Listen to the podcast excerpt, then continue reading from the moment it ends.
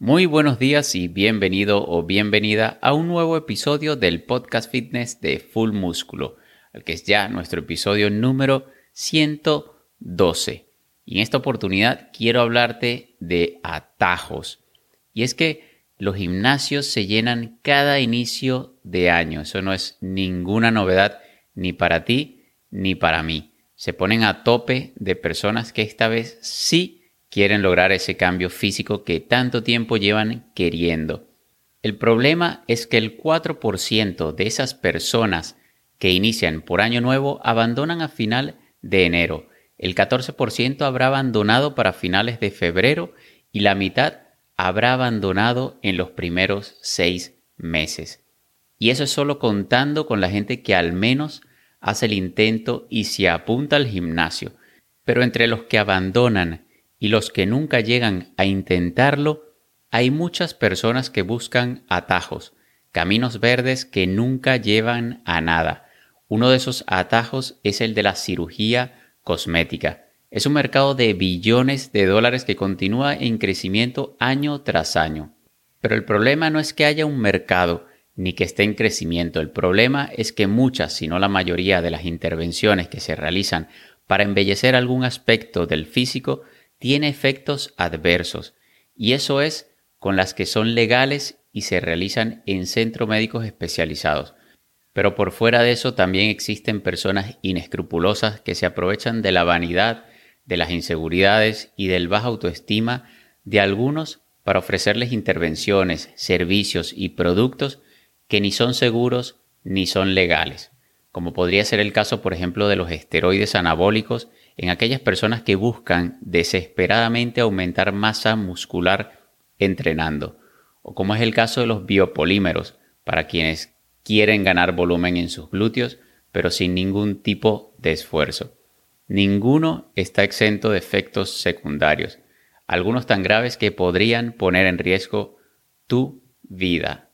En el tema de esteroides anabólicos no me voy a meter porque para eso tenemos un capítulo completo en el podcast hablando sobre esto. Es el episodio número 28.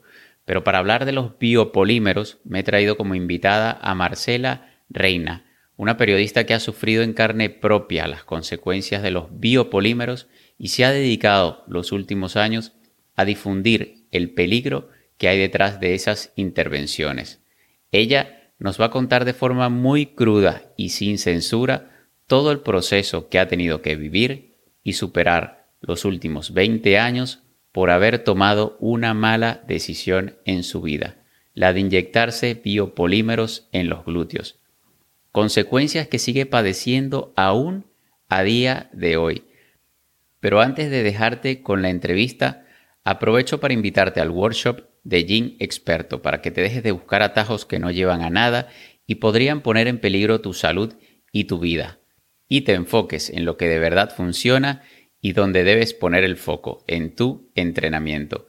Gym Experto es un taller online en vivo y directo, totalmente práctico, donde te voy a enseñar cómo planificar tu rutina de entrenamiento paso a paso y desde cero.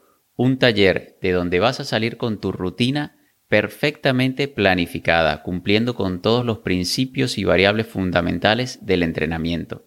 Y además, te vas a llevar nuestro diario de entrenamiento fitness en digital, el mismo que usamos en nuestros asesorados. Para apuntarte por menos de lo que te costaría un suplemento, te dejo el enlace debajo en la descripción o puedes enviarme un mensaje privado a través de Instagram con la palabra taller. Dicho eso y esperando verte en el taller, te dejo con la entrevista, pero no sin antes recordarte que ya Spotify permite que valores nuestro podcast y le puedas poner sus cinco estrellitas si estamos entre tus favoritos. Y si nos escuchas desde otra plataforma, también te pido que nos valores o nos dejes tu me gusta para seguir llegando cada vez a más personas. Si lo compartes en tus redes sociales ya tendrías un lugar ganado en esta comunidad para toda la vida. Ahora sí, espero que disfrutes de la entrevista junto a Marce. Traemos para ti a los expertos del fitness para que nos den sus mejores consejos de cómo alcanzar el cuerpo perfecto. Entrevistamos a los mejores entrenadores, nutricionistas, psicólogos y coaches para que compartan su visión y su experiencia con todos ustedes. Bienvenidos a fullmusculo.com, la comunidad fitness más grande para Latinoamérica y España. Marcela, ¿qué tal? Bienvenida, ¿cómo estás? Hola David, muchísimo gusto, muchísimas gracias por la invitación. Bien, bien, muy bien. Vale, de verdad que es, un gusto para mí tenerte por aquí. Te lo comentaba antes de entrar en la entrevista que no recuerdo ni cómo llegué a tu perfil, pero de verdad que eh, yo creo que es un alivio conseguir cuentas como la tuya que se animan y de forma tan abierta, sobre todo a compartir ese tipo de experiencia que muchísimas veces nos encerramos en ella y nos da miedo incluso compartirlas. Ya vamos a estar hablando un poquito de eso, pero para dar pistas a quienes nos estén escuchando, es sobre biopolímeros. Pero antes que nada, me gustaría saber un poquito más de ti, quién es Marcela y, y, antes de toda esta experiencia que seguramente cambió tu vida y que ha cambiado también la forma en la que te expresas en las redes sociales, ¿a qué te dedicabas? Yo soy periodista, mi profesión es comunicadora social y periodista. Yo soy de nacionalidad, estudié en Colombia, en Bogotá, Colombia, hice mi carrera y me he dedicado siempre a parte de trabajar en los medios de comunicación, a trabajar en, en esta parte que te exige un poco la, la apariencia física, eh, ¿no? Entonces, una cosa te lleva a la otra. Y bueno, esa es mi historia, egresada de la Universidad Sergio Arboleda, periodista desde hace muchísimo tiempo, eh, resido ahorita en México desde hace ya 16 años. Soy naturalizada mexicana, tengo mis dos nacionalidades. Aquí también trabajé en los medios y bueno, eh, ha sido mi, mi vida, mi carrera, mi profesión. Y ahorita, a raíz de esto de la enfermedad y de la incapacidad que te da la enfermedad, eh, trabajar con tacones, trabajar sentada mucho tiempo, eh, las, las jornadas muy largas de caminar, porque yo cubría eh, ciudad, entonces me tocaba desplazarme con mis camarógrafos, con mis asistentes, caminando muchísimo tiempo, buscando ciertas notas por la ciudad. Eh, esto implica un desgaste en mi salud, mis articulaciones, porque a mí se me vieron muy afectadas las articulaciones, entonces yo no podía ya caminar bien, se me doblaban las piernas, se me doblaban los tobillos, eh, manejar el micrófono con la mano, me dolían mucho las, las articulaciones de las manos para poder soportar el micrófono. Entonces, me vi en la necesidad por esta enfermedad de limitar mi trabajo ya y empezar a buscar las opciones pues, para operarme y todo eso, em, que ya seguiremos hablando, pero bueno, ahí te conté a grandes rasgos quién era yo y, y por qué sucedió lo que sucedió de terminar mi carrera como en los medios. Mira, Marce, eh, yo realmente te invité porque, claro, hay muchísima gente, sobre todo mujeres, ¿no? Que llegan a nosotros a asesorarse con nosotros en tema de físico, de entrenamiento, de nutrición. Y muchas de ellas llegan, claro, con referencias del mundo fitness. Te puedo hablar de una Sasha Fitness, de una Ale Estefanía, que de hecho ella es mexicana, de una Michelle Lewin, y queriendo ese objetivo, ¿no? Son sus referencias, son, obviamente son referencias en el mundo fitness.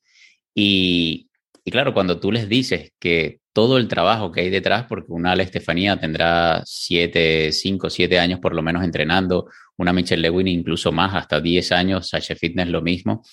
Entonces hay muy poca gente realmente dispuesta a dedicarle el trabajo y el esfuerzo que hay detrás de un cuerpo como el que vemos. Y además entendiendo de que este tipo de personas dedican su vida y viven de eso realmente, viven de, su físico y realmente le dedican el tiempo, así como tú de repente le dedicabas tu jornada laboral de ocho horas a tu trabajo, pues ellas, para eso, eh, para ellas eso es su trabajo. Entonces, eh, yo te quise invitar porque, claro, cuando tú le planteas a una, a una mujer, sobre todo, esa, digamos, ese esfuerzo que hay detrás de ese físico y se dan cuenta de que es, no es que sea inalcanzable, pero para ellos dentro de su inmediatez creen que es inalcanzable. Entonces allí es cuando caen en este tipo de atajos, así como imagino que te habrá ocurrido a ti. Ya yo hablaba de que te había traído como invitada por el tema de biopolímeros, específicamente eh, en glúteos, y para que contaras un poco de tu experiencia. A mí me gustaría empezar, eh, si no te importa, Marcela, por saber rebobinar antes de todo eso, a esa Marcela previo a toda esa experiencia. ¿Cómo te sentías O sea, ¿qué, qué, qué sensaciones tenías? ¿Qué inseguridades? ¿Cuál, ¿Cómo era tu autoestima? O sea, ¿cómo era esa Marcela de antes de caer en, los biopolímeros? Claro, claro que sí. Bueno, fíjate que yo nunca tuve baja autoestima, porque a mí yo siempre pensé y siempre estuve conforme con mi cuerpo. Siempre fui una mujer muy delgada y para mí eh, estaba perfecto. Nunca nadie a mí me hizo sentir ni menos ni nada por, por, porque no tuviera el tamaño de glúteos que, o el cuerpo X eh, prototipo de cuerpo. Entonces yo nunca me sentí mal, yo nunca me sentí con autoestima baja. De hecho, eh, siempre he tenido, a pesar de todos estos problemas, he tenido una autoestima muy, muy alta porque pienso que no es lo físico y reitero nunca que no es lo físico lo que te hace ser quien eres, sino es lo que vas almacenando adentro de tu alma, lo que lees, lo que estudias, lo que te preparas, cómo eres de ser humano. O sea, hay miles de cosas por dentro eh, que te hacen realmente ser quien eres, no lo físico. Entonces yo nunca tuve problemas de autoestima. Pero ¿qué pasa? Llega un momento, yo me inyecté hace 20 años, eh, en esa época en Colombia, obviamente todas las, las, la mayoría de mujeres, no puedo decir todas porque de verdad hay que sacar a, no, no se puede generalizar, empiezan a tener un, a inyectarse y tener un volumen de glúteo pues muy bonito y eso empieza a ser como muy atractivo para, para, para la gente y hasta para uno de mujer decía, wow, eso, ese cuerpo es espectacular, qué bonito ese cuerpo, yo quiero tener ese cuerpo y como no hay una señal de alerta que dice que eso está mal, o sea, todo, a mí me lo inyectó un médico, un cirujano plástico, entonces eh, una sustancia aprobada por la entidad de salud de mi país, entonces pues si está aprobada, te lo aplica un cirujano plástico con todas las medidas de seguridad y te dice que tranquila, que eso está bien, pues confías. De hecho, eh, a mí se lo aplicaron a varias amigas, todas, unas están bien, otras no tan bien, pero bueno, eh, dices, confías, que ese es uno de los temas también tan preocupantes ahora, que hay muchas sustancias aprobadas, que uno va a ver a que en unos años esto quizás va a crear un problema. Entonces yo nunca me sentí mal, nunca me sentí con baja autoestima, pero mm, me gustó el plan de ponerme los glúteos sin hacer ejercicio. De hecho, en, hace 20 años y en Colombia no hay mucho eh, recuento o no podemos ver mucha vida fit. Eh, o en muchos países no se hablaba tanto del ejercicio. No existía esa cultura fitness. Exacto, no estábamos tan, tan comprometidos con nuestro cuerpo, con nuestra alimentación, con nuestros cambios de hábitos, con el sí se puede con ejercicio, sino el sí se puede con inyecciones porque es que eso es normal y está aprobado por las entidades de salud. Entonces eso, ahí es el problema, porque dice, bueno, entonces, ¿para qué voy a ir a un gimnasio dos años si aquí el cirujano por este X dinero que vale lo de este, me lo va a aplicar? Ahí empieza eh, la la incongruencia entre el Estado, el gobierno, las entidades que aprueban la sustancia, las entidades de salud, la persona, bueno, en fin. Me fui como ir a una cita odontológica, realmente sacas una cita, vas, te acuestan, te anestesian, te ponen, nunca uno pregunta qué es, porque bueno, te dice el médico es ácido hialurónico, pero nunca preguntas si eso viene en esas jeringas, a ver, muéstrame la licencia de aprobación, aunque ya nos dijeron que eso estaba aprobado y nos mandaron las licencias. Eh, y ya, o sea, acuestas y te ponen esa sustancia. Sales divina, eso sí. Bueno, no, no, no, quiero todavía que te metas en el tema de la, de la, de la intervención, porque me gustaría eh, saber, Marce, antes, eh, porque claro, yo entiendo que una cultura, bueno, yo soy venezolano, entiendo que eres colombiana, en esa cultura, sobre todo en la del Caribe, pues que se ve mucho el físico. También yo creo que está dado por el, el, tema de que estamos constantemente expuestos, porque siempre hace calor, siempre hace buen clima y estamos mucho más expuestos, ¿no? Físicamente a mostrarnos eh, a nivel físico, estético. Entonces yo creo que esa, esa, esa, presión también yo creo que es un añadido extra, sobre todo en, una, eh, en ese entorno, ¿no? Del, del, Caribe sobre todo. Pero yo quería saber, claro, porque tú veías a, a tus amigas, a tu entorno, intentando, digamos, esta práctica. Lo mismo sucedió, recuerdo, en Venezuela hace unos 10, 15 años con el tema de, las, de las operaciones de, de senos, que era, eh, parecía una, un, una pandemia, ¿no? Que se la ponían una y ya luego se la empezaban a poner todas por, por justamente lo que tú decías, ¿no? Obviamente tú ves que todo el mundo lo hace y sientes también esa, esa presión. Al final es una presión social de ver de que todo tu entorno lo tiene y como tú dices, una práctica es eh, supuestamente segura, una práctica médica aprobada y tal, y pues al final terminas también haciéndolo. ¿Qué habías intentado tú antes, si es que habías intentado algo a pesar de no haber ha habido, digamos, esa, esa cultura fitness. ¿Qué habías, si habías intentado algo antes para mejorar esa parte de tu cuerpo? No, fíjate que no, yo estaba muy joven, eh, entonces nunca a mí me inculcaron el hábito del el ejercicio. O sea, no, no, en mi familia no estaba el hábito del ejercicio. Nunca tuve un amigo una amiga que me dijera, vamos a hacer ejercicio, quieres esto, te acompaño, mira que hay esto, mira que hay lo otro, mira que hay... Nunca en, en esa época tenía yo a la mano, de pronto mi círculo no era así, entonces pues nadie me, me, me llevó por un camino de, como el que intento ahorita llevar a las niñas de, oiga, hagan ejercicio, alimentación, todo, porque hubiera querido que en mi época alguien hubiera hecho eso por mí en vez de decirme, ven, te llevo a inyectarte, ven, te acompaño, ven, te, me recomendaron esto, que inyecciones, que alguien me dijera, ven, me recomendaron este equipo de nutrición y equipo de entrenamiento. Eso es lo que yo hubiera querido en mi vida, que alguien me hubiera llevado por un camino sano, eh, que es un poco más largo, pero que vale la pena. Algo Al más cortito, que me costó mucho. Al final esa es la importancia de tener un entorno saludable, ¿no? Porque al final, bueno, como dice el dicho, eres el promedio de las cinco personas con las que te rodeas. Obviamente si te rodeas con personas que pues que acostumbran a consumir alcohol, tarde o temprano vas a, vas a caer, porque es mentira. Si tu entorno lo hace todo el tiempo, lo normalizas y piensas que ya eso es parte, es parte de... Y yo quisiera preguntarte, Marcela, a pesar de, bueno, tú dices que no, eh, que estabas bastante a gusto físicamente, obviamente eh, también entendiendo todo el entorno del que hablábamos, pero yo quería saber por qué, por qué razón, porque claro, si tú accedes, digamos, a practicarte este procedimiento, es porque querías mejorar esa parte de tu cuerpo, ciertamente. Entonces, ¿por qué no estabas del todo conforme con esa parte de tu cuerpo? Por lo que veía en las otras personas, no en mí misma, porque yo me veía muy bien. De hecho, yo tenía un cuerpo, podemos decirlo, pues totalmente eh, parejito, o sea, no, tenía nada que me sobrara ni nada eh, amorfo, nada, no perfecto pero era por lo que ya yo veía en los demás, en las demás, que eran todas. O sea, llegabas a un lugar, llegabas a un restaurante, llegabas a un, a un viaje, llegabas a todo, y todas tenían unos glúteos grandes y se veían muy lindas.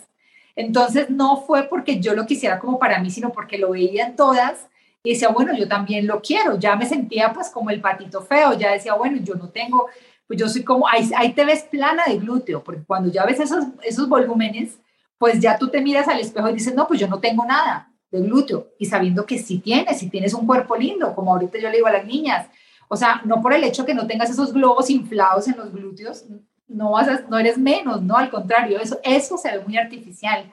Lo que se ve natural es un glúteo de ejercicio normal pequeño, porque tener unos glúteos gigantes con ejercicio, pues eso tampoco no se puede realizar, eso es irreal, eso no se puede sacar, sin que, siendo las piernitas muy delgaditas, ¿no? Entonces, pero bueno, eh, para resumirte eso, fue, fue el prototipo que yo veía, los estereotipos de la gente que me llevó a tomar esa decisión. ¿Y evaluaste alguna otra alternativa? Porque claro, en el momento creo yo que también existía el, tema de, los implantes, bueno, no sé si hace 20 años, pero eh, ¿esa era la única alternativa para ti en ese momento o ese era lo que se usaba o eso era lo que se hacían en ese, en ese entonces? Pues lo que se usaba y lo que se hacía. O sea, sí había el tema de los implantes, pero nadie, e, eso yo lo vine a saber mucho después que la gente decía, no, no te pongas implantes porque eso se va a notar, porque los implantes, eso es carísimo, un procedimiento quirúrgico se te va a salir muy costoso y aparte se nota, se ven feos, no sé, bueno, en fin. Pero en ese momento de mi vida yo no tenía, nunca opté por la opción de implantes, no. Para mí eso era como lo más seguro porque te lo está poniendo alguien certificado, es una sustancia certificada, eh, tus amigas lo tienen ya puesto y están muy bien. Entonces, hace 20 años. Eso era lo que había. Entonces, para, para mí eso era súper seguro. No había otra, otra alternativa. Y de hecho, pues eh, hoy en día siguen haciendo lo mismo, ¿no? Y siguen diciendo esto es lo más seguro, fácil, rápido, entras, sales con glúteos y se sigue repitiendo y repitiendo la historia y no se dan cuenta que viene pasando desde hace muchos años. Sí, te lo preguntaba porque, eh, bueno, de hecho te lo comentaba antes de entrar en la entrevista, aquí estuvo una, una chica en uno de los episodios de la primera temporada que ella es, eh, su nombre es Mónica Mimito Fit en redes sociales, y ella eh, pasó por una situación similar, pero lo de, ellos sí, eh, lo de ella sí fue una operación con, con implantes. Lo de ella fue hace ya bastante tiempo también, ya se lo, se lo retiró.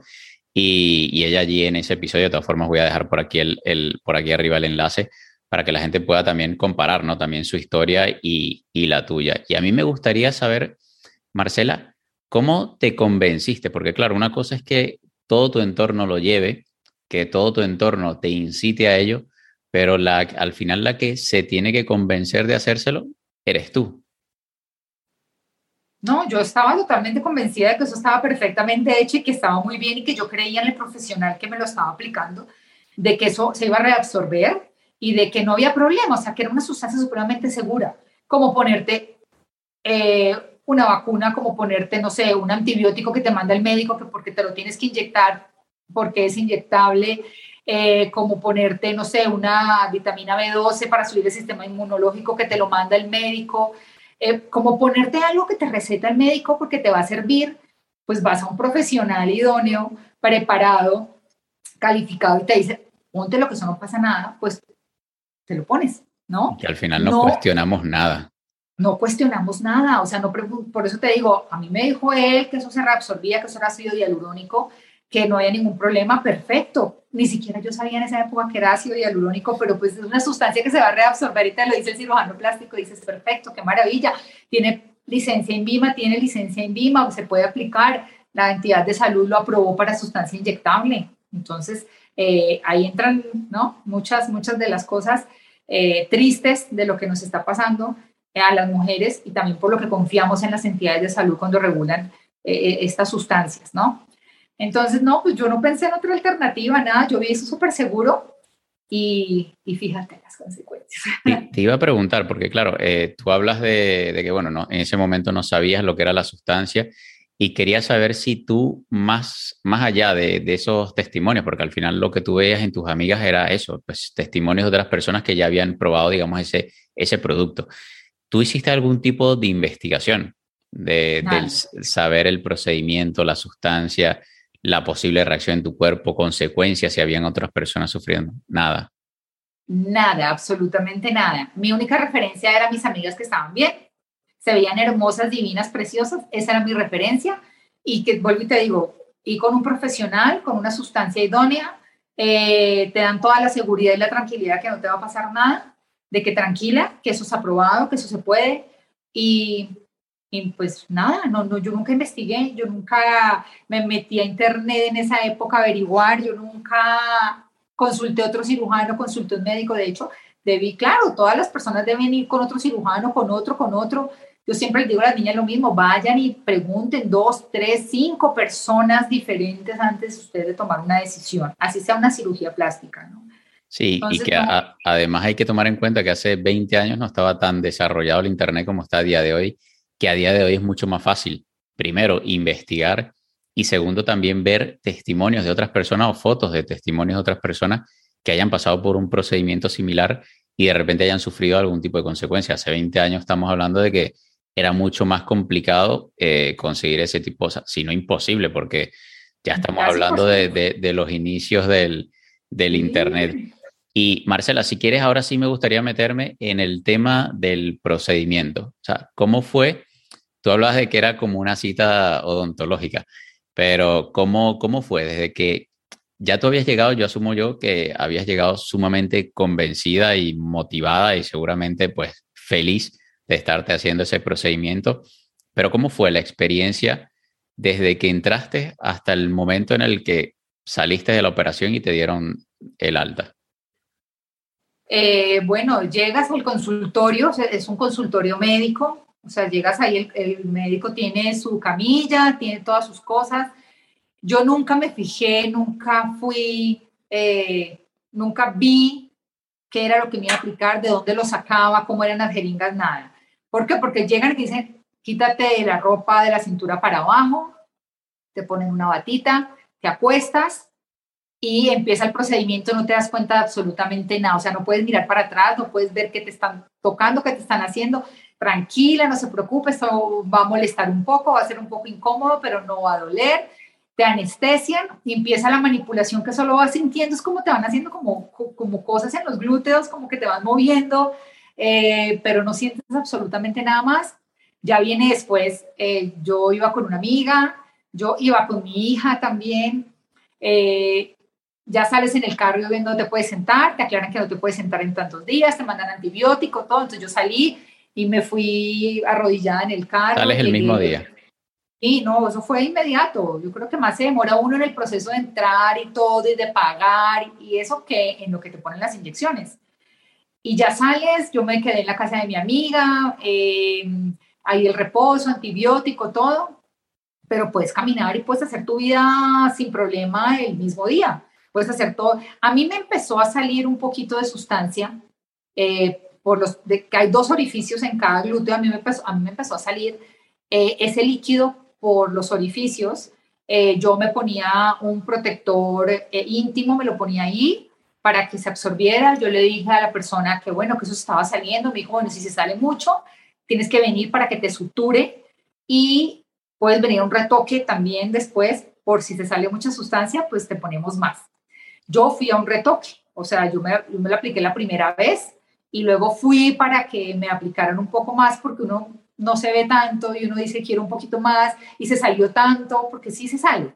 O sea, por eso ahorita todas las casas que vemos le ponen un pegamento y les ponen un algodón, terrible pegamento de, de tienda, y les ponen un algodón pues, para que esa sustancia no se salga. A mí en ningún momento me aplicaron nada de eso, por, el orificio sí se salía. Entonces, bueno, tomas la decisión después de, de volver a ese procedimiento y ya, es, es, eso es todo. Sales como si nada, sales con un glúteo ya súper formado. Eh, yo cuando estaba en ese proceso, fui a casa de una amiga, me acuerdo muy bien, la esposa de un amigo, y ella me vio me dijo, ¿tú qué te hiciste? Le dije, ay, pues me puse glúteos. Y ella se quedó mirándome y me dijo, no, no puedo creer lo que hiciste. Le dije, ¿por qué? Me dijo, ¿quieres ver mis glúteos? Le dije yo, ¿cómo así? Me mostró sus glúteos y tenía los glúteos oscuros. Y me dice, yo cometí ese error, ¿por qué no me dijiste? Le dije, pues que yo tampoco tenía ni idea. Me dijo, no, cometiste el error más grande y desde ahí empezó, empezó como una psicosis para mí, porque ella, ella ya estaba pasando por eso, ya había pasado por procesos de retiro de esa sustancia. Ella estaba enferma con sus glúteos y me dijo, eso no va a salir de tu cuerpo nunca. ¿Qué vas a hacer? Y le dije, no, no tengo ni idea. Me dijo, pero ya te pusiste y ya, o sea, ya el daño estaba hecho. Y ahí empezó mi psicosis de, Dios mío, ¿yo qué hice? ¿Qué hice? ¿Qué hice? Eso me afectó mucho más psicológicamente y eso dañó como mi sistema más inmune porque ya estaba la presión de qué hice, ya yo estaba viendo el glúteo de ella que estaba oscuro y se me iba a poner así oscuro, Dios mío, ¿qué iba a hacer? Eh, ahí empezó mucha presión y ahí me empecé a enfermar, ahí empecé a enfermarme. Y es que el, yo siempre digo que el, el, estrés, lo que no jode, lo jode y lo que está jodido lo empeora. Entonces, claro, es como tú dices, obviamente eso acelera también ese, ese proceso por el cual estabas atravesando. Y hay, hay una cosa que yo te quería preguntar, Marcela, porque eh, se dice, esto que voy a decir no sé si está eh, eh, avalado por la, por la evidencia o la, o la, ciencia, pero se dice que las personas que, que intentan suicidarse una vez que, se lanzan, en el caso de cuando se lanzan sobre todo de, de, alturas, una vez se han lanzado, en el primer momento ya están arrepentidos. Yo quería saber cómo tú te sentiste una vez hecho, o sea, una, una vez salida de allí, en ningún momento te arrepentiste, salvo luego que viste esa experiencia de tu otra compañera que había salido mal nunca en ningún momento te arrepentiste, dijiste esto eh, no está bien, nada. Tú saliste de allí con el mejor de los ánimos y la mejor de la motivación.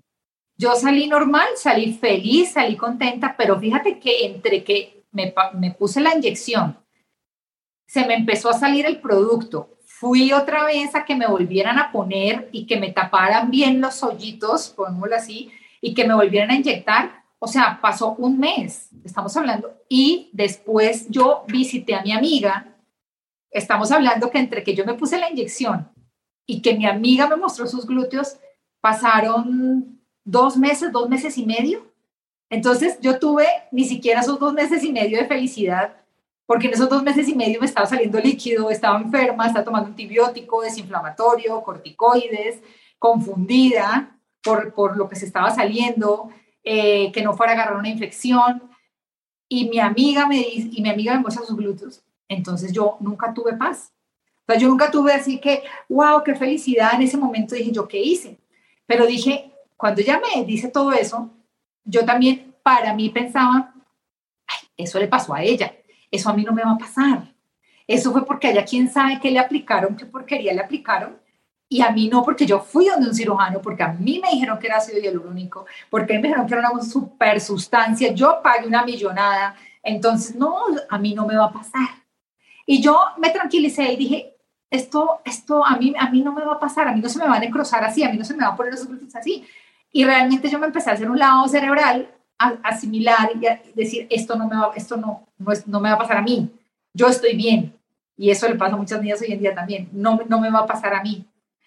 Pero por el orificio que duró tanto tiempo abierto, y salía sustancia y de pronto pues uno entraba al baño, uno se ponía ropa, uno iba a un lado, iba al otro, se creó como una infección y eso empezó a crear en mi cuerpo una infección ya crónica severa que tuvimos que atacar con miles de medicamentos. Eh, yo estuve muy mal de salud muchísimo tiempo y ya esa sustancia empezaba a hacer reacción. O sea, a mí realmente la felicidad de los glúteos fue como en intervalos, fue como que de pronto estaba asintomática y estaba muy feliz con mis glúteos y de pronto no, estaba en unos grados de inflamación terribles y pasaba 15 días bien, 15 días mal, 15 días bien, 15 días mal. Así se iba mi vida. El problema también de, de, lo que tú mencionas, Marcela, es que hay, y yo, yo creo que ocurre a todos los niveles, ¿no? No únicamente en lo que tú, tú has experimentado con esto, y es el sesgo, que es, eh, siempre hay un sesgo. Por eso es que es tan difícil hacerle comprender a una persona que con un estilo de vida X estilo de vida va a tener consecuencias, porque primero no lo estás viendo porque lamentablemente la persona que está luchando contra eso está en su casa luchando contra eso, está en el hospital luchando contra eso, independientemente de cuál sea la condición. Y segundo, que la consecuencia no es inmediata. Entonces, por más, por muy alto el porcentaje eh, que sea ese porcentaje de, consecuencias, de efectos secundarios, siempre dicen como, como tú dijiste, no es que a mí no me va a tocar, no me tiene por qué tocar. Entonces yo creo que vivimos en ese constante sesgo que no nos deja ver realmente las consecuencias de las decisiones que tomamos y esto ya hablo de día por día, o sea, desde el simple hecho de, así como estoy yo ahorita, eh, enfrente de luces artificiales, que está súper demostrado el, daño que hay eh, con la exposición a la luz artificial, entender de que cada pequeño acto que hacemos cada día, pues tiene sus consecuencias tarde o temprano. El problema es que la gente piensa de que las consecuencias son inmediatas. No, bueno, si yo me hubiese quedado aquí ciego luego de 10 minutos de verlo, pues estoy seguro que estaría todo el mundo en paranoia y no lo haría. Pero como la consecuencia no es inmediata, entonces creemos que no es a nosotros el que nos va a pasar. Y yo quería preguntarte si, porque claro, tú hablas de esa, de esa alternancia, ¿no? De obviamente entre los problemas que tenías por, por la intervención.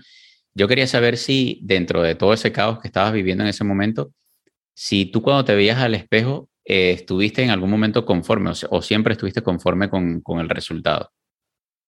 Sí, el resultado estuvo muy bien. Yo me sentía, yo nunca me puse un volumen muy grande ni nada. Eh, yo me puse algo moderado. Yo me sentía muy bonita, yo me sentía muy bien. El proceso, y uno se acostumbra a la enfermedad, o sea, uno se acostumbra a estar inflamado, uno se acostumbra a los dolores, uno se acostumbra a tomar antibióticos, entonces pues para mí eso era normal. Listo, yo me veía el glúteo bonito, ah, no estaba oscuro como el de mi amiga, todo, yo siempre me miraba y yo me lo veía bonito. Eh, tomar antibióticos, tomar cortico, a mí no ni siquiera me, yo ni siquiera investigué si tomar corticosteroides por mucho tiempo tenía eh, consecuencias a largo plazo. O sea, no, a mí me decía el médico, tómese eso, y yo me lo tomaba porque él me lo decía. Entonces, tomar antibiótico, tomar corticosteroides, vivir enferma, eh, que te duela y te ardan los glúteos, es normal porque, bueno, pues es que de pasar, como le dicen ahora, es que de pasar por una cirugía. Eso no es ninguna cirugía.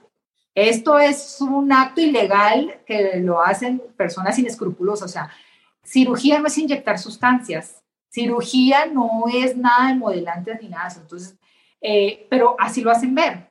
Yo dije, ah, bueno, secuelas de la cirugía que me hice, eso es normal.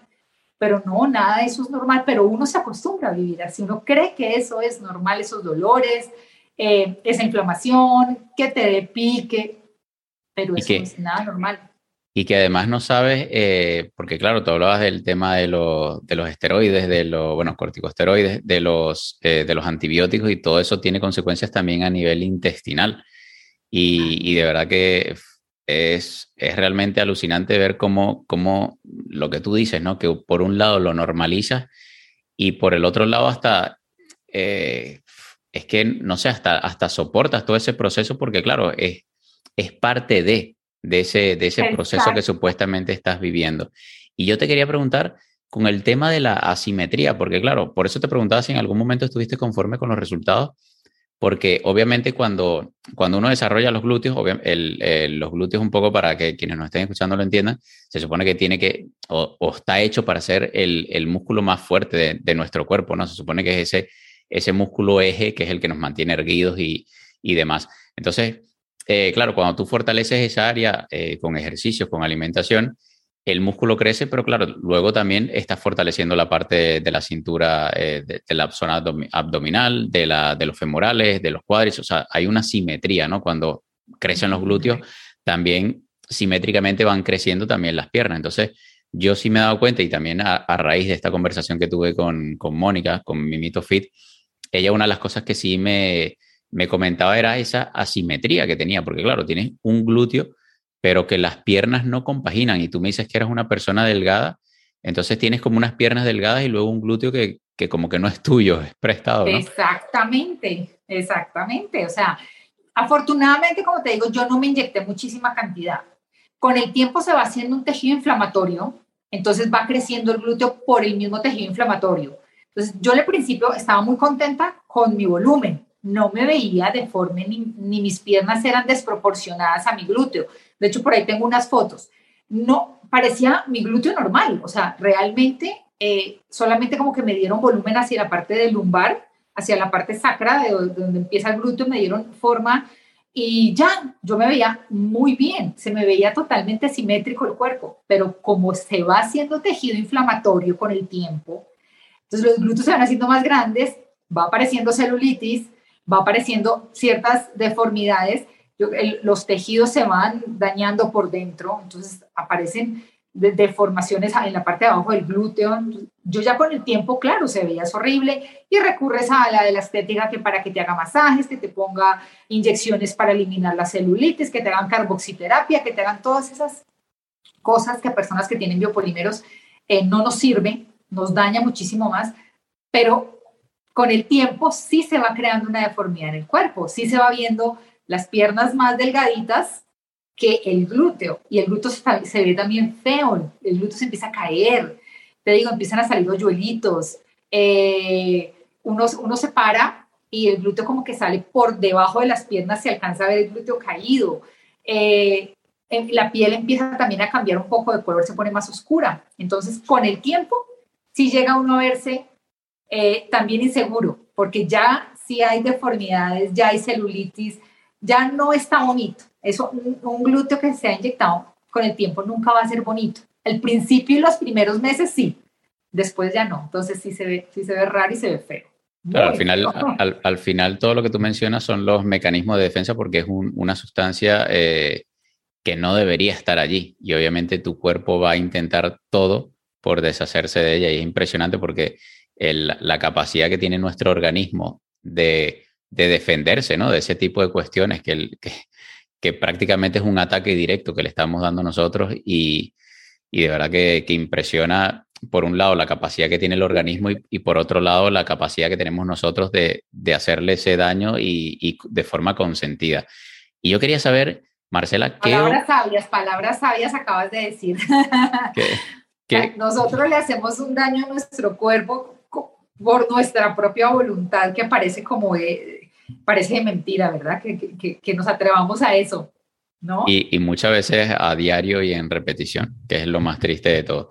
¿Qué opinaba tu entorno? Porque claro, tú, eh, obviamente ya parte de tus amigas de ese entorno más cercano los tenía, y, pero fuera de ese, de ese entorno que ya tenía ese, ese tipo de intervención, ¿qué te decía la gente? ¿Todo el mundo estaba de acuerdo en ese momento? ¿Alguno te lo criticaba? Nadie a mí me dijo que nadie me dijo a mí, eso está mal hecho. Nadie me dijo, ¿qué te hiciste? Solamente mi amiga, porque ella ya había pasado por eso y ya estaba viviendo una consecuencia, me dijo, ¿qué hiciste? Cometiste el peor error de tu vida. Ella fue la única que a mí me dijo eso. pero de resto, familiares, amigas, todo el mundo, qué divino ese glúteo, te quedó divino, todo el mundo feliz, todo el mundo, wow, paso, todo el mundo normal porque todo el mundo lo tiene, ¿verdad? Entonces, todo lo único que uno le faltaba en ese momento, pues es el dinerito. Si uno tiene el dinerito, lo podía hacer. Entonces, pues uno se siente hasta bien de tener el dinero para poderse hacer esas cosas, pero nadie me dijo que se veía mal, nadie me dijo que estaba feo. Con el tiempo, sí, en el principio todo es un color de rosa hermoso, cuerpazo, divina. Quisieras andar hasta desnuda por todo el lado para que todo el mundo viera tu cuerpo, pero ya con el tiempo que, que, esa sustancia empieza a hacer el daño que, que, que hace, eh, ya no, no te sientes segura. Ya sales a la playa con pareos, con short, ya te tapas, ya no quieres que te vea el glúteo porque ya se ve feo, ya se ve raro, ya se ve deforme. Pero nadie dice nada porque eso es normal porque la gente normaliza el hecho de que las mujeres estén inyectadas en los glúteos, que es lo que más se ve, pongámosle. A veces uno no sabe si están inyectadas de los senos o tienen prótesis, pero uno ve, uno ve los glúteos, uno ve esos globos en la calle caminando, y eso se normaliza, se ve normal, ¿no? En los gimnasios se ve normal, eh, en el supermercado llama la atención, sí, pero la gente lo ve normal. Nadie, nadie en un supermercado de pronto estará pensando, uy, esa niña se va a morir. Ay, esa niña tiene una enfermedad por vida. Esa niña tiene, no, dice, ay, ese, ese culo tan grande, exagerada, ¿de dónde es? Venezolana, colombiana, ¿de dónde es, no? ¿A qué se dedica? ¿Qué hace? Porque nadie nos juzgan o nos miran de una manera despectiva por el hecho de que de pronto se ve raro el volumen glúteo, pero nadie, nadie de pronto te para y te dice, oye, tú sabes que tienes una enfermedad, oye, tus glúteos no son normales, sabes que hay alguna sustancia halógena extraña dentro de ti. O sea, yo nunca he escuchado a alguien que piense eso de una persona que ve inyectada, sino solo que es tan vulgar que se ve ese glúteo tan postizo. Pero pues, sí, eso es. Y, es triste lo que tú dices y, por eso también te comentaba al, inicio de la entrevista de que admiro muchísimo el, el hecho de que estés compartiendo todo eso en las redes sociales porque mucha gente y lo he visto ya de primera mano, sobre todo con, con, familiares que han atravesado por situaciones muy graves, muy serias de salud, y se esconden, se esconden detrás de esa enfermedad. Y muchas veces, de hecho, tengo eh, un caso muy particular de una persona muy, muy cercana a, a mi familia que tenía, eh, el caso de él era cáncer de piel, y se escondió tanto en su, en su enfermedad que muchísima gente se enteró de todo lo que él había sufrido y había pasado el día en que, en, que ese señor se muere. Entonces dices, wow, o sea, cuando, cuando de repente desde tu experiencia, a veces uno, uno no lo entiende en el momento, pero desde tu experiencia, como lo estás haciendo tú a día de hoy, que lo puedes compartir en las redes sociales y le puedes estar salvando la vida a una cantidad brutal de mujeres allí fuera que a día de hoy están pensando en ponerse biopolímero. O sea, de verdad que mi total admiración y te lo respeto muchísimo. Por eso decidí traerte el día de hoy al, al podcast, a la entrevista. Y me gustaría saber, porque eh, hay algo que tú comentabas, que luego que te encontraste con esta amiga, viste eh, pues las consecuencias, los graves efectos, eh, tú en ese momento dijiste, Marcela, ¿la cagaste? ¿O en qué momento es que tú dices, en el lío que estoy metida, a ver si salgo? ¿Cuál, ¿Cuál fue ese punto? ¿Fue ese momento de encuentro con tu amiga? ¿Fue más adelante cuando ya todo llegó a un, a un punto mucho más serio? Fue más adelante, fue más adelante, totalmente. O sea, yo en ese momento la miré y dije, no, eso, eso no me va a pasar a mí, eso fue a ella. Yo estoy a salvo, yo estoy bien. Eh, pero empieza a pasar el tiempo, yo ya me vengo a vivir a México y empiezan ya las inflamaciones y los dolores muy crónicos, muy severos, ya no había ni corticoide que me sirviera, ya no habría nada que me sirviera para la inflamación.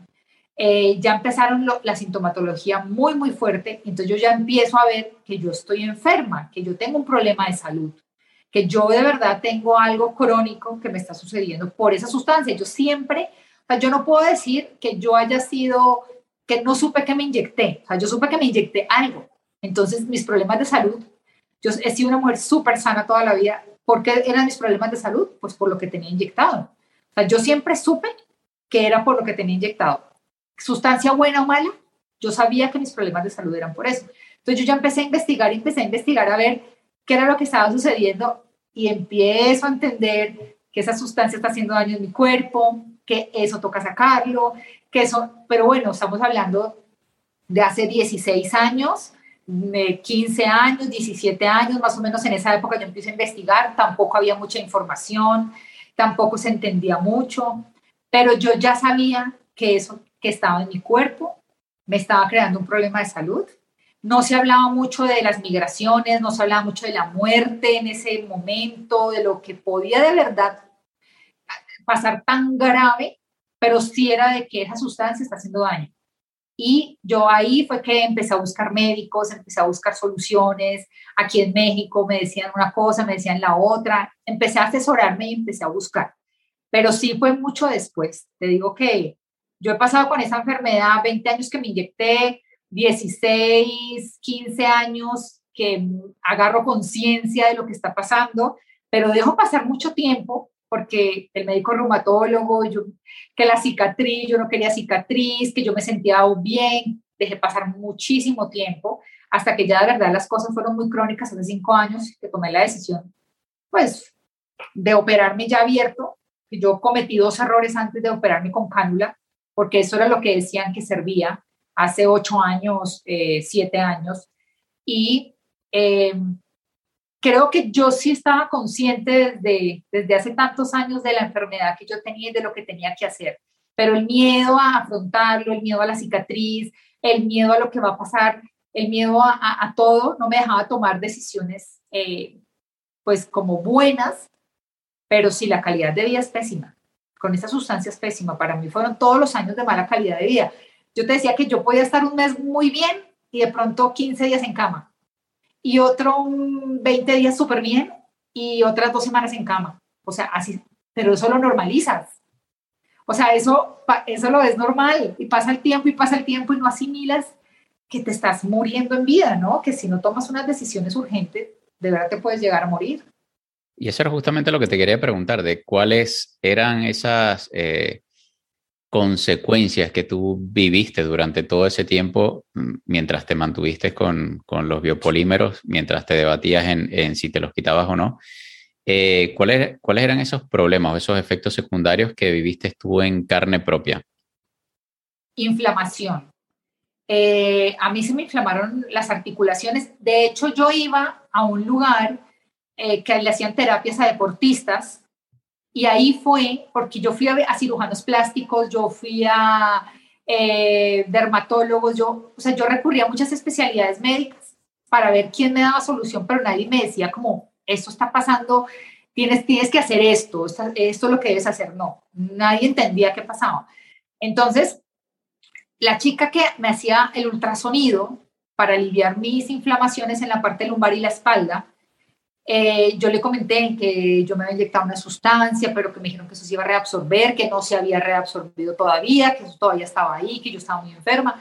Ella me dijo, mira, la especialidad que trata tu enfermedad, porque ella veía que mis dedos, yo no funcionaba bien con mis dedos, de hecho yo los tenía como, como encogidos, eh, siempre con zapato plano o tenis, y muy débil de mis rodillas. Y ella me decía, es que esto, si tú estás así, tiene que verte un reumatólogo.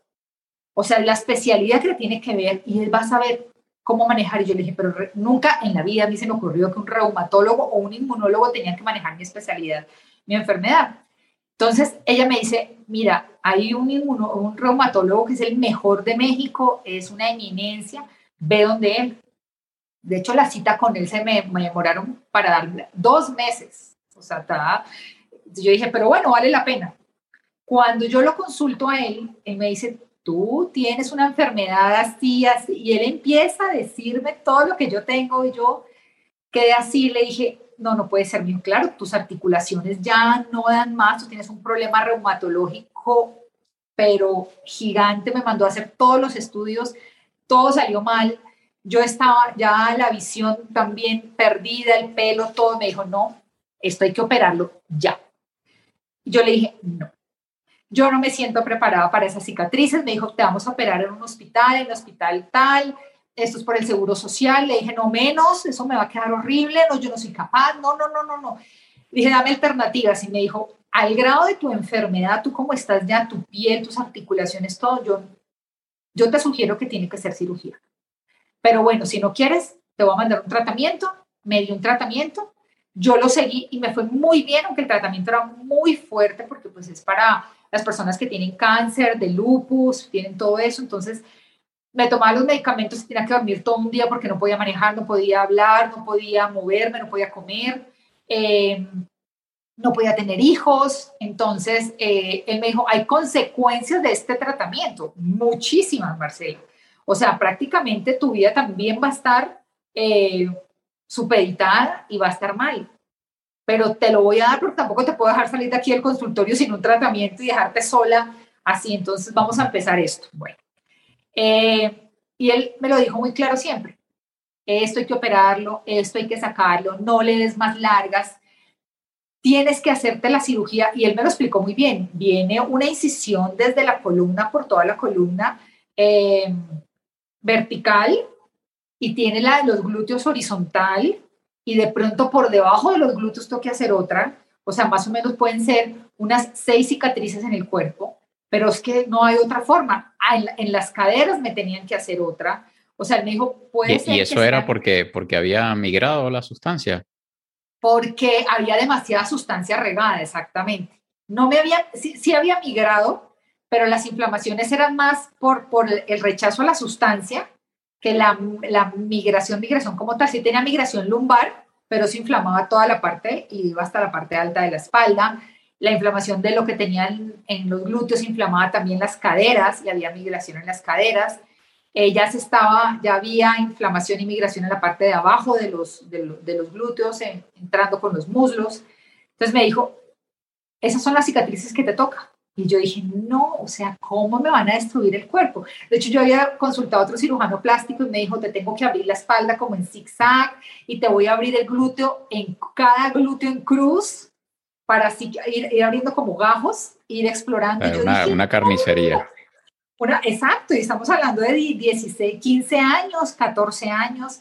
Yo dije, no, no, no, yo no me hago eso. Entonces, por eso empieza mi proceso de negación de operarme, porque dije, no me voy a, ¿cómo me van a abrir así? Entonces, ya cuando yo estaba muy enferma en Colombia, me cuentan que hay un cirujano plástico que está haciendo una técnica con cánula de lipoaspiración, como, como de, lipoaspiración normal de cuerpo, y que eso saca los polímeros y que eso lo saca y que eso lo saca. Y yo en mi desesperación agarré mis maletas y me fui. Dije, listo. Me fui, me hice la lipoaspiración. A los tres días, cuatro días de mi recuperación, yo me toqué los glúteos, porque bueno, tenía la faja, no me había tocado. Cuando ya me bañé, me toqué los glúteos o sea, yo me los veía morados, morados, morados, todas las caderas moradas y todo. Yo, uff, sí, me sacaron los polímeros. Pues yo no tenía ni idea qué eran los polímeros, yo no sabía nada, solo que si alguien te dice que te lo saca con cánula, pues crees, y es un, es un médico. Yo no sabía cómo se, cómo se realizaba la cirugía o qué cirugía era la idónea. Entonces yo dije, no, qué bueno que es con cánula. O sea, no me tienen que abrir como los otros que me decían que me iban a abrir, no. Totalmente igual mis glúteos. O sea, ahora sí me sacaron mi grasa buena, me sacaron mi tejido y ahora sí se veían las bolas adentro porque yo tenía unas bolas adentro pegadas. O sea, no sé si das de cuenta que agarres mucho chicle y lo masticas y lo haces bola, así eran mis glúteos, adentro de unas bolas durísimas. Pero era, todo mi glúteo era una sola bola dura. Claro, al sacar mi grasa buena, mi tejido bueno, quedó expuesto. Pues las, la bola, esas bolas quedaron expuestas y eso se veía fatal. O sea, ya pasó el proceso inflamatorio y eso se veía, no, horrible. Yo empiezo ya el proceso psicológico de, de verme así, digo, ¿qué hice? ¿Cómo me dañé? ¿Por qué me operé así? ¿Por qué me hice esto? A los seis meses empecé con unos dolores, unas inflamaciones más grandes en las piernas, en todo lado, corrientazo, muy mal. Dije, esto que hice no era la solución. De hecho, me enfermé más pero esperé tiempo, empecé como a, subir de peso un poquito para ver si se, si se arreglaba la deformidad. Y tomo la decisión después de unos años de volver a hacerme un procedimiento con cánula, porque decían que había una nueva tecnología, la más nueva del mundo, y era una persona muy eminencia, era una eminencia que decía que eso lo retiraba con tecnología Baser. Fíjate que se me está acabando la batería que esto lo retiraban con una tecnología también de lipoaspiración, con tecnología pero se llama Baser, la cánula, ¿no? Yo dije, no, maravilloso. Entonces dije, pues ahora sí por fin me van a retirar esas bolas duras y eso duro ya va a salir. No, volví a cometer otro de los peores errores de mi vida. Eso nunca salió. O sea, no me sacaron, no me sacó tanta grasita porque pues ya no tenía tanta, pero esas bolas duras que yo tenía adentro, eso no salía, eso estaba ahí, eso, eso no iba a salir con ninguna cánula, no se podía romper ni nada, lo que ya sabemos ahora. Entonces, no, pues mi vida como medio desastrosa, medio mal emocional y psicológicamente, y ahora sí me veía feísima, o sea, los glúteos horribles. Entonces, bueno, ahí, ahí ya voy con otra historia. Si quieres, o tienes otra pregunta. No, sí, te quería preguntar, era justamente claro, porque eh, habías hecho esos, digamos, esos dos intentos de, extracción, pero quería saber ya eh, cuando decides hacer la extracción por cirugía, cómo había sido ese procedimiento y cómo fue el resultado posterior ya a ese, a ese último procedimiento. De las de cánula que fueron fatales cuando ya tomé la decisión de hacerme cirugías abiertas. Sí. Yo me he hecho dos grandes, empezando con dos grandes cirugías abiertas. Empecé a buscar un profesional por internet quien me solucionara. Mi reumatólogo me dijo, tiene que ser abierta. Yo te he dicho desde un principio, no cometas más, más errores por favor, eh, tiene que ser abierto. Entonces yo empecé a buscar médicos y ahí encontré al cirujano que me, que me atendió en Cali y él ya me dice todo como es, ya me dice, Marcela, esto toca abrir, eso toca hacer eso, toca hacer lo otro. Y yo fui muy segura de la decisión que estaba tomando, muy segura del cirujano plástico. Yo deposité toda mi confianza y la confianza depositada y felizmente depositada porque sí me solucionó, sí salvé, pues mi calidad de vida fue muchísimo mejor cuando me retiró la sustancia, pero obviamente esos, esas bolas grandes, al retirarlas, pues no iba a quedar un glúteo, no iba a quedar nada. De hecho, hasta huecos, hasta hueco iba a quedar, porque pues no tenía de otra, ¿no? Entonces, en, en el primer retiro, yo creo que se esperaba que de pronto yo tuviera una recuperación buena sin necesidad de ser tan radical en el retiro. Yo pienso porque yo de todas maneras se me conservaba un poquito el glúteo, se me veía bien, pero no, mi calidad de vida no era buena porque seguía teniendo material. Entonces ya mi segundo retiro abierto, el doctor dijo, pues aquí ya nos vamos con todo porque pues realmente esas, eso toca retirarlo, o sea, toca sacar todo, todo, todo, todo lo que más podamos. Y pues ya, ahí ya me quedé prácticamente sin glúteo, plana, plana, plana, pero bueno, feliz, o sea, mi vida era la más feliz. Bueno, es la vida muy feliz, sin glúteo, pero con calidad de vida. Entonces dije, ay, no, unas por otras, porque vivir enfermo no, no se le desea a nadie.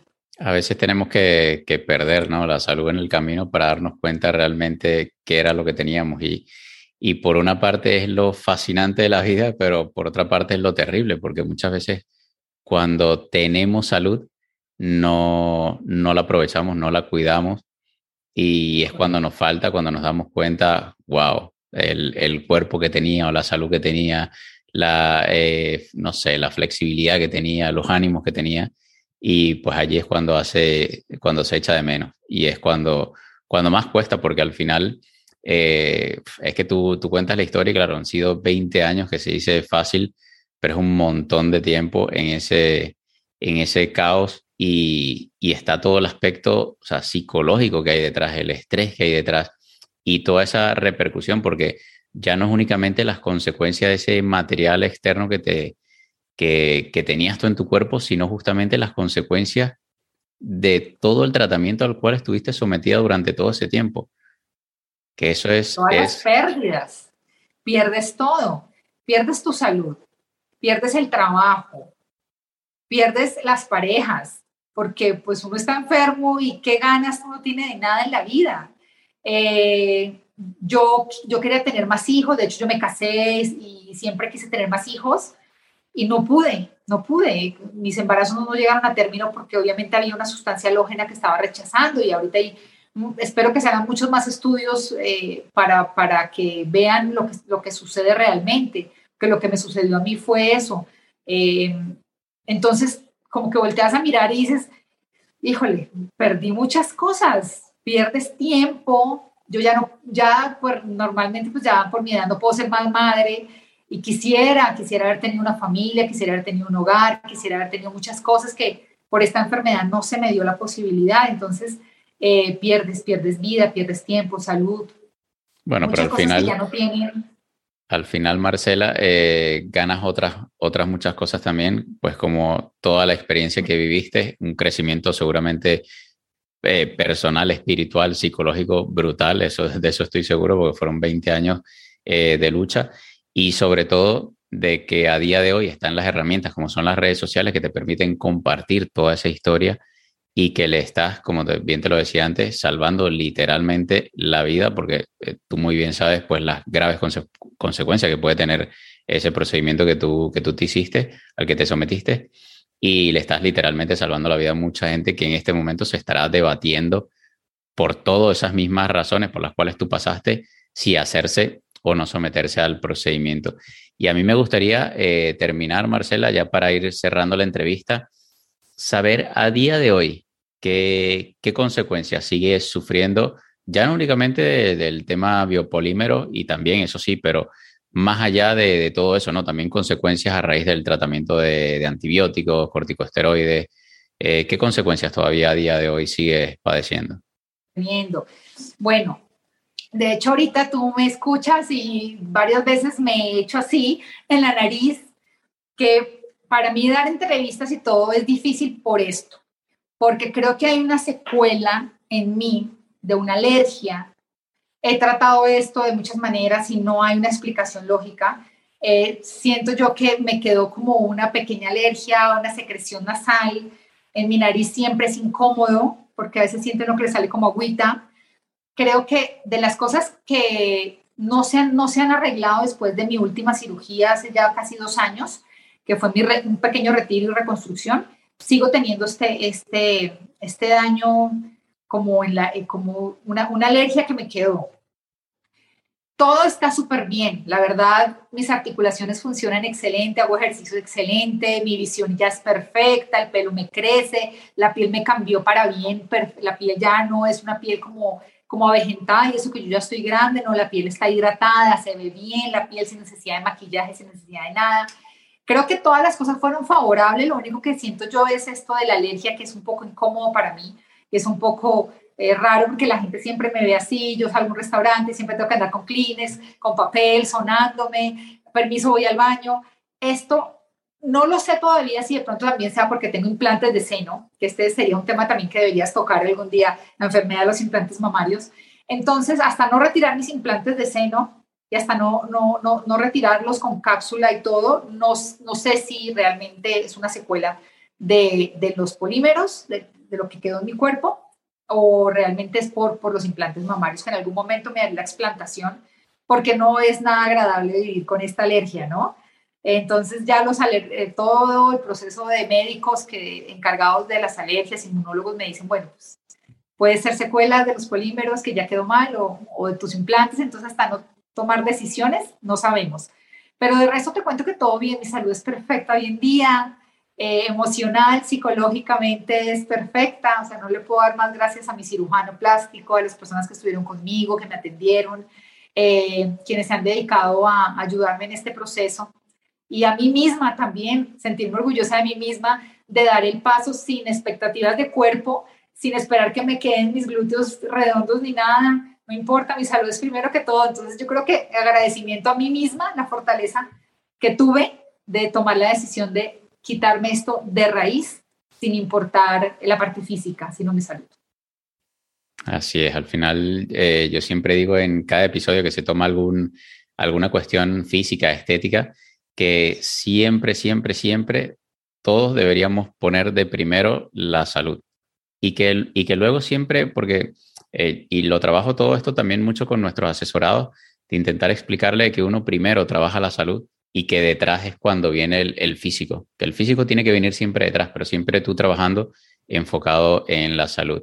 De verdad que te doy mil gracias, Marcela, por haber compartido toda tu historia, toda tu experiencia de forma tan abierta que lo sigas haciendo en las redes sociales. Y te quisiera dejar pues un espacio, bueno, aprovecho también para, eh, para comentar de que es muy interesante lo que tú comentas de, de los implantes mamarios porque creo que eh, yo creo que tú habrás estado en, eh, un poco calculando también por, por el tiempo de, de, tu operación de glúteos, estarás dentro de esa primera generación en la cual empezaron justamente esa, por eso te decía que parecía prácticamente una, un, un, virus, ¿no? De que yo recuerdo en, mi época de, de la universidad, como tú de un año para otro veías como un montón de mujeres pasaban a tener implantes.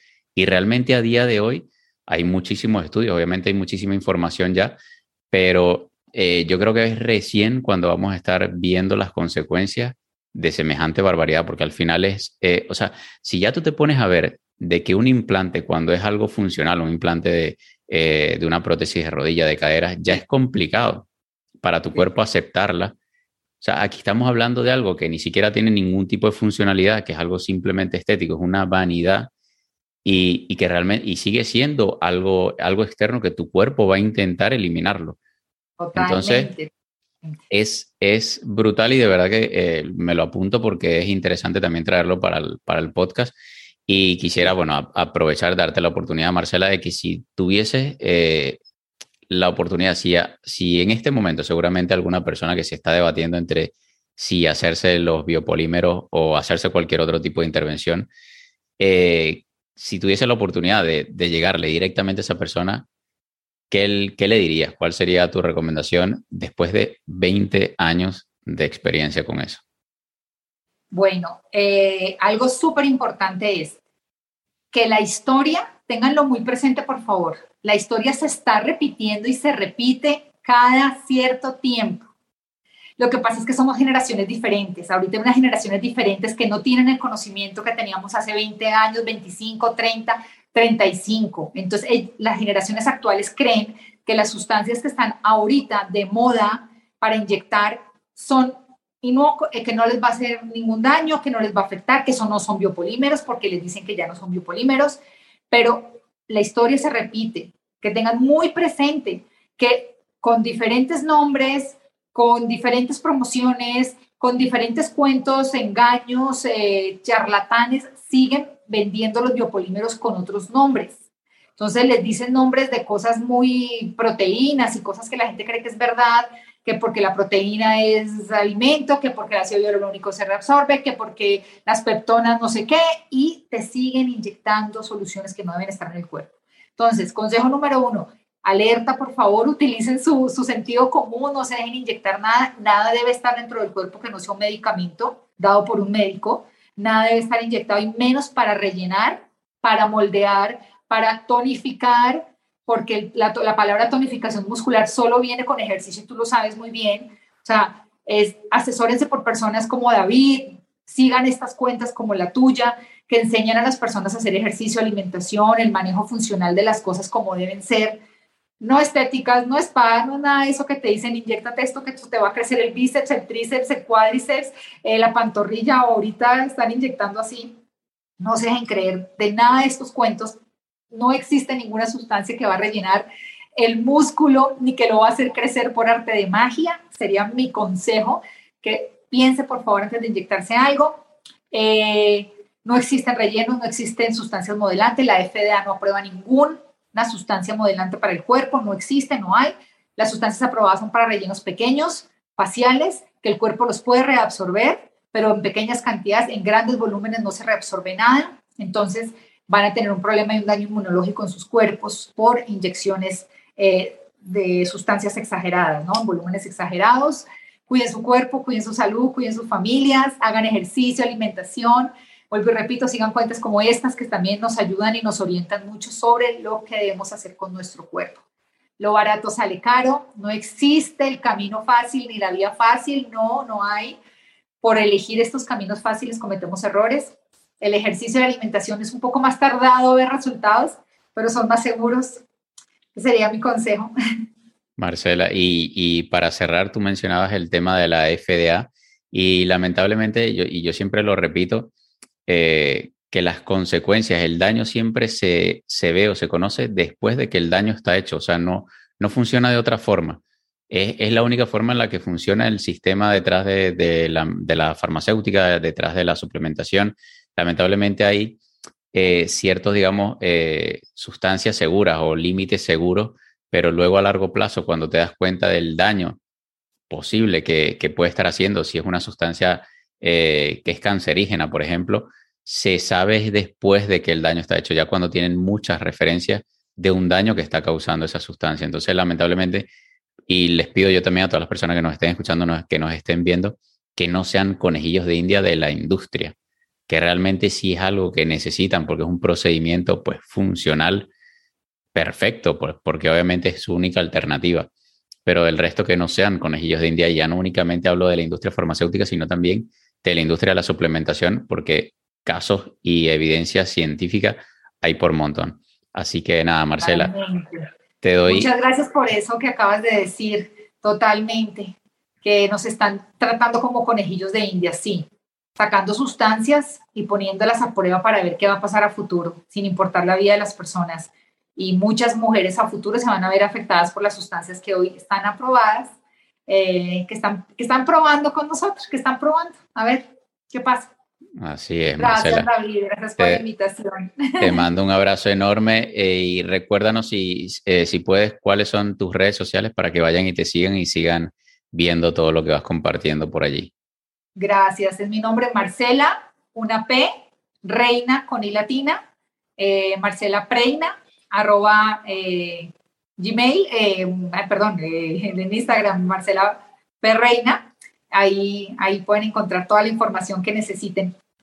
Mm, vale, Marcela, de verdad que muchísimas gracias nuevamente y gracias por tu disposición a compartir toda tu experiencia y todo tu testimonio. Un abrazo enorme.